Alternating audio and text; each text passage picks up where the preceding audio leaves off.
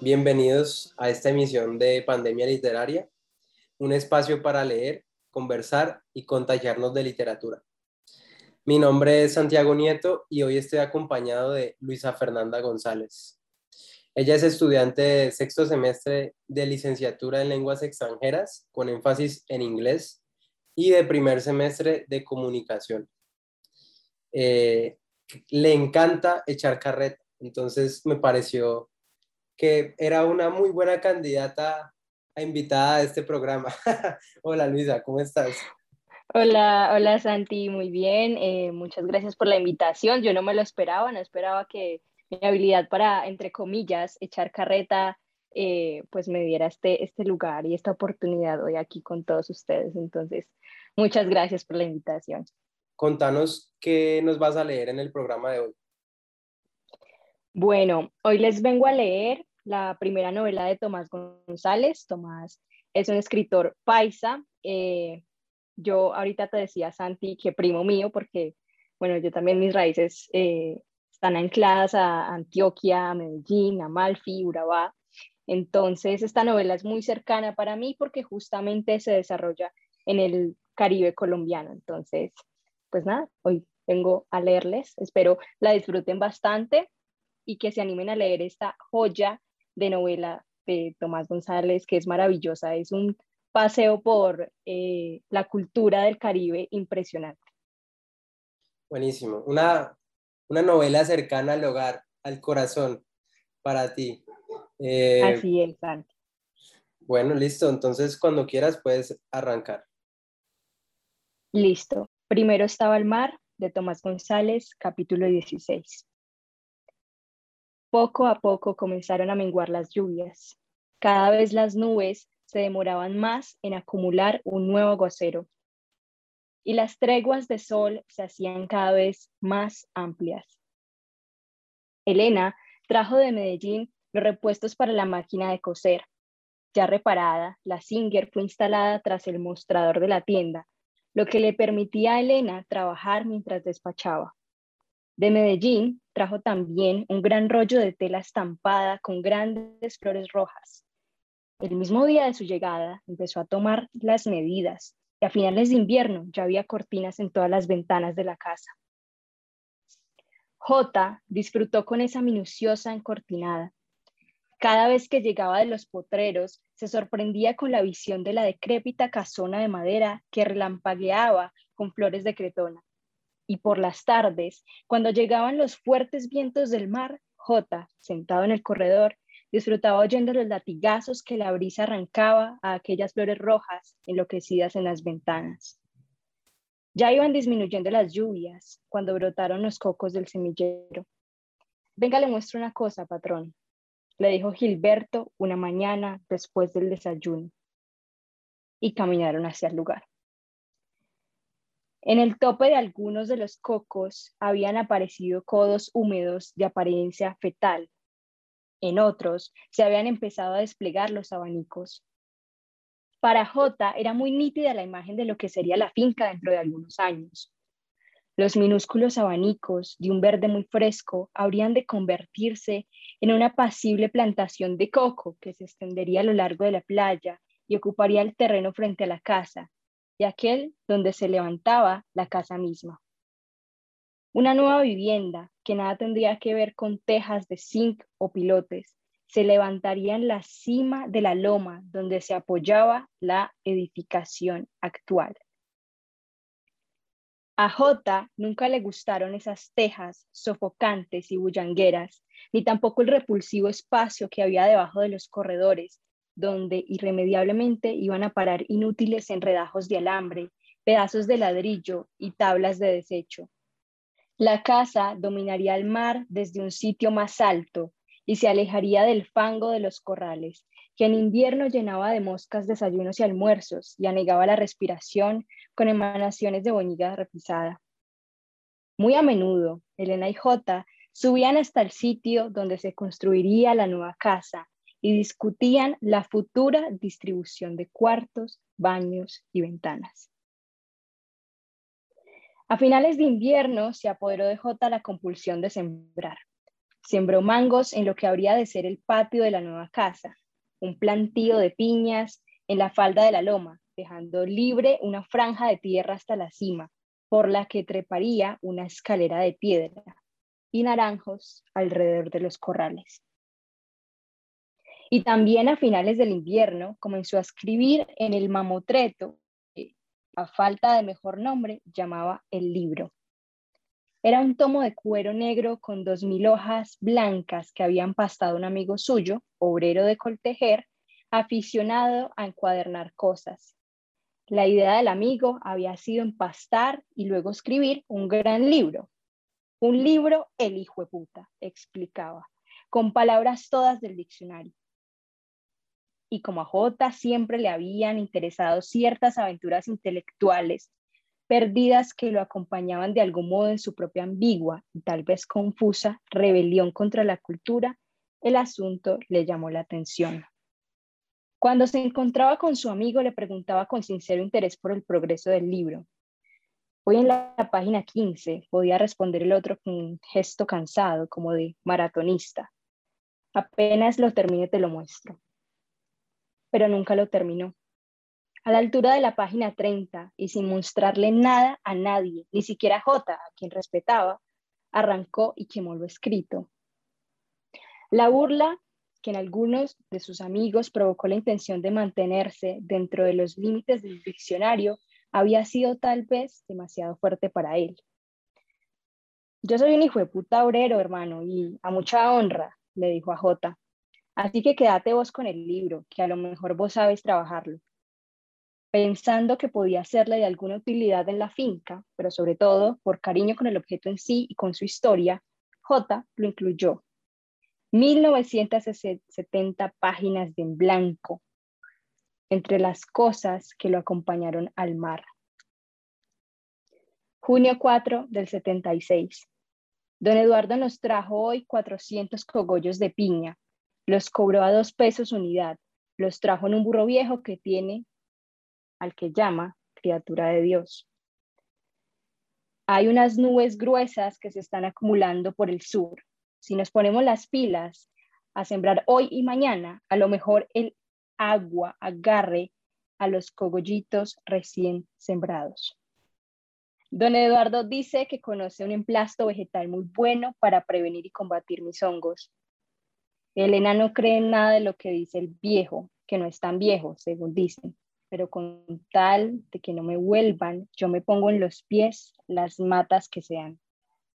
Una de las vacas parió anoche un ternero muerto. No habían tenido suerte con el ganado. Ya el primer mes de su llegada, un rayo fulminó una vaca con su cría.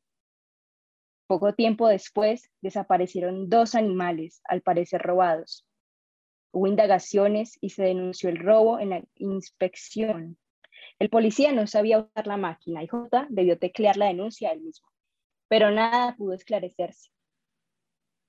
Vagas sospechas engendradas por una difusa y casi impersonal acusación señalaban a Roberto, hijo menor de Doña Rosa y oveja negra de la familia, como culpable.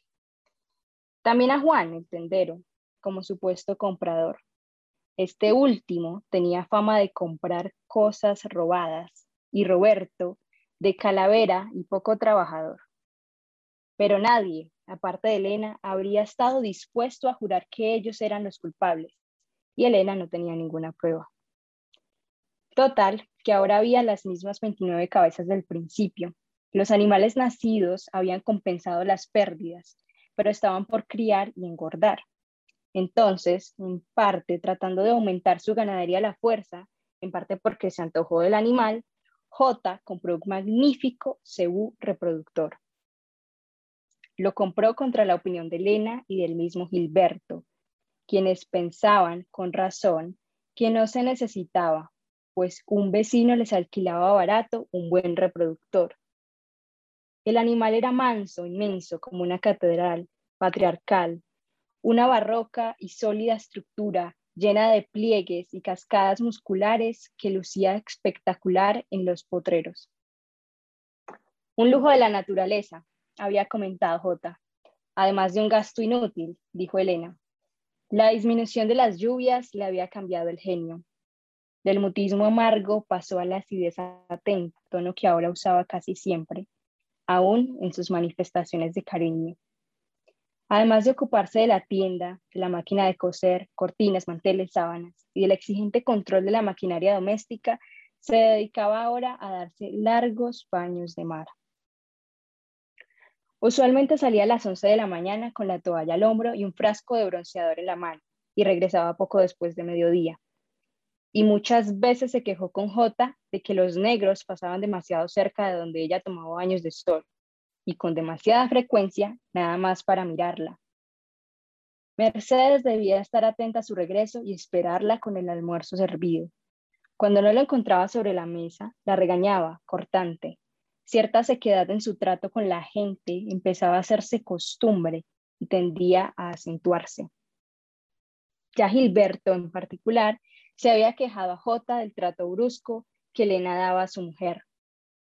A mí no me importa lo que me diga, patrón, le dijo, pero mi mujer es muy nerviosa y tanta recargadera la va aburriendo. A Jota, por su parte, no le interesaba demasiado la mujer de Gilberto e incluso podía estar de acuerdo en que a veces era perezosa y poco útil. En cambio, temía perder a Gilberto, persona en extremo diligente y entusiasta, que sabía apersonarse de los problemas de la finca como si fueran propios. Un día regresó Elena del baño y encontró que no había almuerzo. He estado con fiebre, señor, dijo Mercedes, que se había amarrado un trapo en la frente y parecía realmente enferma. Con fiebre o sin fiebre, en esta casa se tiene que almorzar, replicó Elena. Sentía tanta rabia que las palabras se le enredaban en la cabeza. Pero, señor, nada, aquí no vamos a aguantar hambre cada que usted se quiera hacer la pestada. Póngase a mantequear, hermana, que para eso le pagamos. Cuando J llegó a la casa, encontró a Elena con la cara sombría.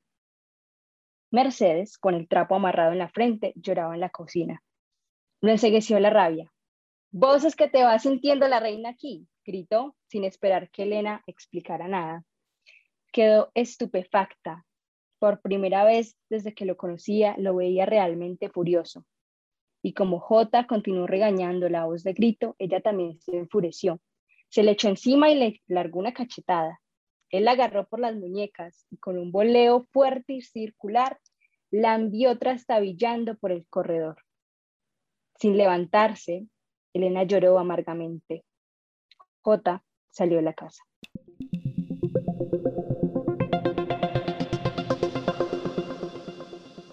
Bueno, ¿por qué escogiste este capítulo en particular? O sea, ¿Qué sintetiza este capítulo que quieras mostrarnos en el programa? Bueno, creo que es importante aquí explicarles algo, contarles más bien algo, y es que primero estaba el mar es sobre una pareja que vive en Medellín y se cansan de todo. Elena y Jota. Se cansan de la ciudad, me imagino del ruido, de la gente, de estar en un apartamento pequeño que parece una caja de fósforos, como uno diría, y se van a vivir al Caribe colombiano, una finca que queda en la nada. Entonces, teniendo esto en cuenta, me parece este un capítulo muy interesante para conocer cómo es la tensión de la pareja y también conocer cómo es el ambiente y cómo es la, el estilo de Tomás González para escribir, que es bellísimo. A veces es como si uno estuviera allí. Las palabras que él usa son muy sencillas, son muy del lenguaje cotidiano, pero, pero te sientes ahí, es como si las palabras te traspasaran en cierta forma y quizás sin conocer qué es estar en el mar, bueno, yo lo conozco, pero de pronto hay gente que todavía no lo conoce, es como si sintieras cada parte del ambiente y eso te envuelve. Y también no solo del ambiente como físico, y por decirlo de el agua, de la casa, eh, también las tensiones de la pareja, el ambiente personal interior de, las, de los personajes. Entonces, por eso la elegí, porque me traspasa el alma.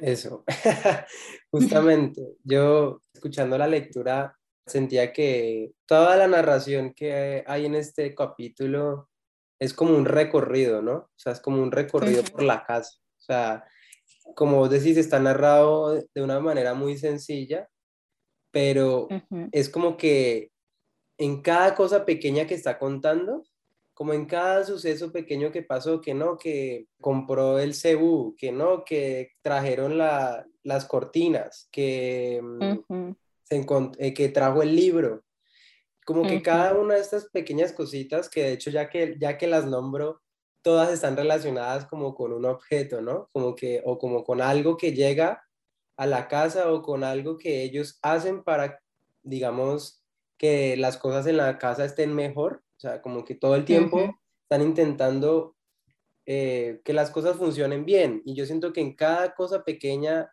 que configura esa casa está la vida. Y, y en cada una de esas cosas está, se ven esas relaciones. O sea, la relación entre ellos dos es tocada por cada uno de esos temas. O sea, como que eh, y, y, entonces, por ejemplo, cuando J toma una decisión y se compra el CEU, que eh, Elena dice que es un gasto inútil. Entonces, es como, siento que todo el capítulo es un retrato del tira y afloje y de esa ir y venir entre dos personas que están intentando, que en última lo que están intentando es como vivir, estar bien, juntos y que las cosas funcionen, ¿cierto? Claro, Santi, y también hay un elemento interesante que no lo había contemplado justo cuando hablas, eh, como que caigo en la cuenta de eso, y es que Tomás nos va mostrando imágenes muy vívidas de objetos, como dices, el libro, el cebú, las cortinas, eh, Mercedes, la, la señora que ayuda en la casa, y es interesante ver cómo esta pareja está haciendo todo lo posible para que funcione, pero no, no funciona al final. Bueno, ahí les, les estoy spoileando un poquito, me estoy adelanta, adelantando lo que va a suceder más adelante, plot twist, el libro termina mal. Eh, pero, pero sí, es interesante ver cómo estos objetos auguran una tragedia, una tragedia que al final no funciona para ellos. Sí, es que incluso en el mismo capítulo, el final es una tragedia en sí misma, o sea, terminan peleándose a, los puños, eh, a los empujones. Entonces, eh, y, como vos decís, en cada una de estas cositas que llegan, que sean objetos o personas o animales, todas, digamos, llegan con la idea de, de sí, esto nos va a traer algo bueno o con esto vamos a hacer algo pero en cada una de ellas hay un problema o hay una fricción o hay un desacuerdo, ¿no? Es, ese, el no poder estar de acuerdo, el no poder, sí, no poder coincidir en, digamos, en la manera de ver las cosas también. Y una de las partes, yo creo que la parte tal vez que más me, me llamó la atención fue la parte de Mercedes, que yo sentía justamente eso, como que también con la necesidad de sacarlo todo adelante, o sea, escuchando el contexto que vos das de la historia, de dos personas que se van del lugar donde viven o de donde son a buscar una vida mejor, tal vez en otro lugar y tan aislado de todo. Y pues siempre la preocupación pues primaria es pues salir adelante y que las cosas sigan en marcha, o sea, que las cosas funcionen. Pero muchas veces tal vez por tener esa idea de que todo tiene que estar funcionando, de que todo tiene que eh, seguir en marcha, pues pasan cosas eh, o uno no cae en cuenta de, de que, pues, no sé, la señora se puede enfermar de verdad. O sea, la señora se puede enfermar y un día puede que no pueda hacer el almuerzo por eso. Y, no y, y es un poco absurdo o inhumano esperar que siempre esté el almuerzo. Sí, Santi, eso es un elemento importante también y justo en este momento estaba pensando en cómo tenemos esta idea de producción, como que está bien seguir adelante, pero está ligado como a un tema de, de producción en el sentido capitalista del asunto. Entonces, es como que no nos podemos permitir el conflicto y no podemos permitirnos entonces tener un momento de pausa, un momento de no saber entonces es como este afán, eh, en definitiva, este fragmento del libro, como todo va muy rápido, hay muchos elementos, incluso estando en un lugar que, eh, pues el mar, la, casa frente al mar, la gente que rodea el tema del mar. Yo creo que, bueno, yo he tenido en distintas ocasiones la, la oportunidad de ir al mar y la vida ya es muy tranquila, es, pareciera como que a nadie le importa nada y bueno, obvio, la gente tiene sus preocupaciones. Y charlando con personas allegadas, noto cómo hay esta crítica a, las personas de, del mar, de la costa, es como que no, son muy relajados, no hacen nada por la vida, no quieren nada por la vida, es una crítica súper fuerte no, no, entender que tienen un concepto de vida distinto que quizás no está ligado al concepto de felicidad o de satisfacción eh, y éxito que tenemos quizás en la ciudad, de que siempre hay que estar en movimiento, de que siempre hay que estar produciendo, de que siempre, siempre hay más, más, más, más. Eh, y, bueno, también está ligado a un tema de, de, de, consumo. Por eso, particularmente, me gusta esta idea de, del slow living, que lo han adaptado los países nórdicos. Se trata como de un poco de vivir el, el momento presente, de, pausar. Parece interesante como, como en este fragmento que quizás eh, no tiene nada que ver con, con sistemas económicos, puede uno sacar una reflexión como por ese lado. Sí, es cierto, o sea, el fragmento es un retrato de la vida, de, de, de ese contexto, es una pintura, de, es una imagen, es una imagen de esa casa, de todo lo que sucede ahí, pero en todas esas cosas que suceden está reflejado ese, ese afán de, de ese sistema, yo, ¿no? O sea, esa necesidad, esa compulsión por ser productivo, ¿no? Que incluso con cosas, pues, que uno no pensaría que de pronto no son así, pero también es, eh, en este fragmento me acuerdo que habían partes en las que decía como, no, se, se mm, Jotas eh, se obsesionó con sembrar, con sembrar eh, piñas, y entonces fue pucha, se dedicó a eso. Luego se obsesionó fue con lo del libro, o con, o con empezó a escribir en el libro. Pero antes de irme para otro lado, quiero decir, es como que es muy curioso cómo nosotros como lectores, o sea, en esta, en esta narración que hace Tomás González, nosotros como lectores sí tenemos la posibilidad de pararnos a observar la vida, o sea, a observar las cosas que pasan y ya, quietos, mirando cómo pasan, pero los personajes de lo que él está narrando justamente es todo lo contrario, ellos no, no tienen un segundo para pararse a pensar en, en, lo que sucede, sino que simplemente están haciendo una cosa tras otra todo el tiempo, aunque si hay un momento en el que siento que está ese tal vez está ese momento de detenerse a pensar o a, mirar las cosas y es cuando justamente J escribe en el libro, porque es como, como que él se lleva el libro, que en realidad era un montón de páginas en blanco. Yo no sé cuál pensaría él que iba a ser su utilidad cuando se lo llevó, pero veo que lo, lo coge de diario o como de, como de bitácora, pues, y empieza literalmente a pintar en esa, o sea, en esas palabras que escribe ahí, pues prácticamente hacer el mismo ejercicio que nosotros estamos leyendo, ¿no? Sí, me, me, parece muy bello también ese ejercicio del libro y retomando la idea principal del amigo, o sea, el amigo quería hacer un gran libro, pero no, no lo terminó. De hecho, dicen, eh, y retomo, la idea del amigo había sido empastar y luego escribir un gran libro, en el, siguiente párrafo nos dicen, pero nunca lo terminó, a la altura de la página 30, y sin mostrarle nada a nadie, arrancó y quemó lo escrito. Y es también como una reflexión que me ha perseguido a lo largo de mi vida. Tengo una personalidad un poco perfeccionista. Me acuerdo, incluso les cuento aquí en el colegio, cuando nos ponían a escribir en el cuaderno y no me quedaba la página como quería, la arrancaba y usualmente mis cuadernos eran muy pequeñitos, precisamente porque arrancaba muchas hojas. Entonces es como esta idea de perfección que tenemos y cómo lo que no se hace le puede servir a otro para crear algo nuevo. Y creo que es un poco lo que pasa con, con J, que retomó eh, la escritura de una forma diferente eh, en el libro que había sido de, de su amigo. Mira que no, no, lo había pensado, pero me parece una, como ese fracaso del amigo con el libro, o esa, cuando se rinde pues con el libro. Sí, me parece muy representativo de eso que estamos hablando de, como de que aquí en este sistema no funcionan los procesos, o sea, como que los procesos no se muestran, se muestran en los resultados.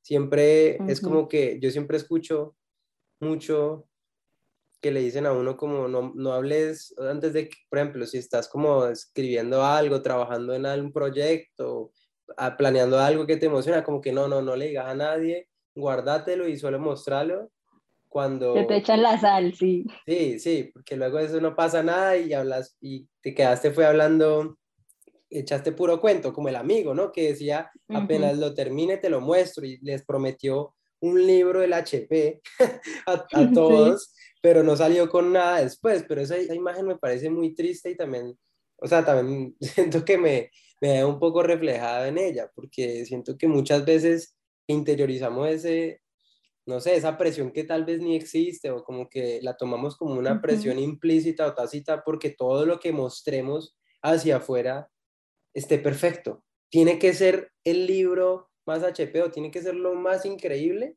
porque si no, ¿para qué lo vamos a mostrar? ¿Sí me entiendes? O sea, ¿para qué vas a mostrar eso que escribiste o, o eso que hiciste o esa foto que tomaste o no sé? Si, no sé, ya hay mucha gente que ha tomado muchas fotos antes, ¿no? Pero es que también, o sea, nos metemos como en esa y nos encerramos a nosotros mismos y terminamos es quedando en blanco, o sea, el libro queda en blanco, lo cual me parece muy triste, o sea, el amigo quemó todo, no quedó ni rastro de lo que había hecho y desapareció prácticamente todo ese, ese proceso, o sea, ese, ese, el proceso, de hecho el proceso es la vida, o sea, es la misma, como que el, el ir y venir de la vida con sus imperfecciones y con sus tensiones es el proceso. Ningún, ningún resultado está libre de eso, solo que uno a veces cree que no, las cosas aparecen así de la nada. Wow, sí, tienes mucha razón. Yo en este momento tengo dos ideas. La primera eh, ligada hasta al proceso y es como muchas veces esperamos, eh, no sé, me encantaría ser algún día una gran escritora, supongamos, supongamos, entre comillas, pero si no tengo memoria de lo que he hecho, del proceso por el cual he pasado, de mis primeros textos, eh, las primeras palabras que he pensado plasmar en una hoja de papel, en un blog virtual incluso, ¿cómo voy a saber si llegué o no a ser una gran escritora? y además bajo los ojos de quién estoy siendo una gran escritora. Entonces, eh, sí, muchas veces tenemos esta presión social de, encasillarnos en, en, un, rectángulo perfecto, un cuadrado perfecto, con unas esquinas eh, finamente afiladas, donde está la perfección, pero ¿qué tal si la perfección es una forma que no existe, que aún no hemos visto y no hemos contemplado? Perfección no es lo que otros consideran perfecto, sino lo que me hace eh, un poco como eh, en el ser como vibrar y ser eh, como que conectar con, con, lo que hago. Y ya, no, no, tiene otro propósito más. Incluso lo hablábamos en, en el taller con el profe Lucas Vargas, como que las cosas solo pues, son hacerlas y listo, ya, si me genera alegría, bien. De hecho, por ahí hay una frase que dice como la idea de la perfección le quita la alegría a, las cosas. Entonces, eh, creo que si nos quitáramos esa idea más seguido, tendríamos un potencial creativo impresionante.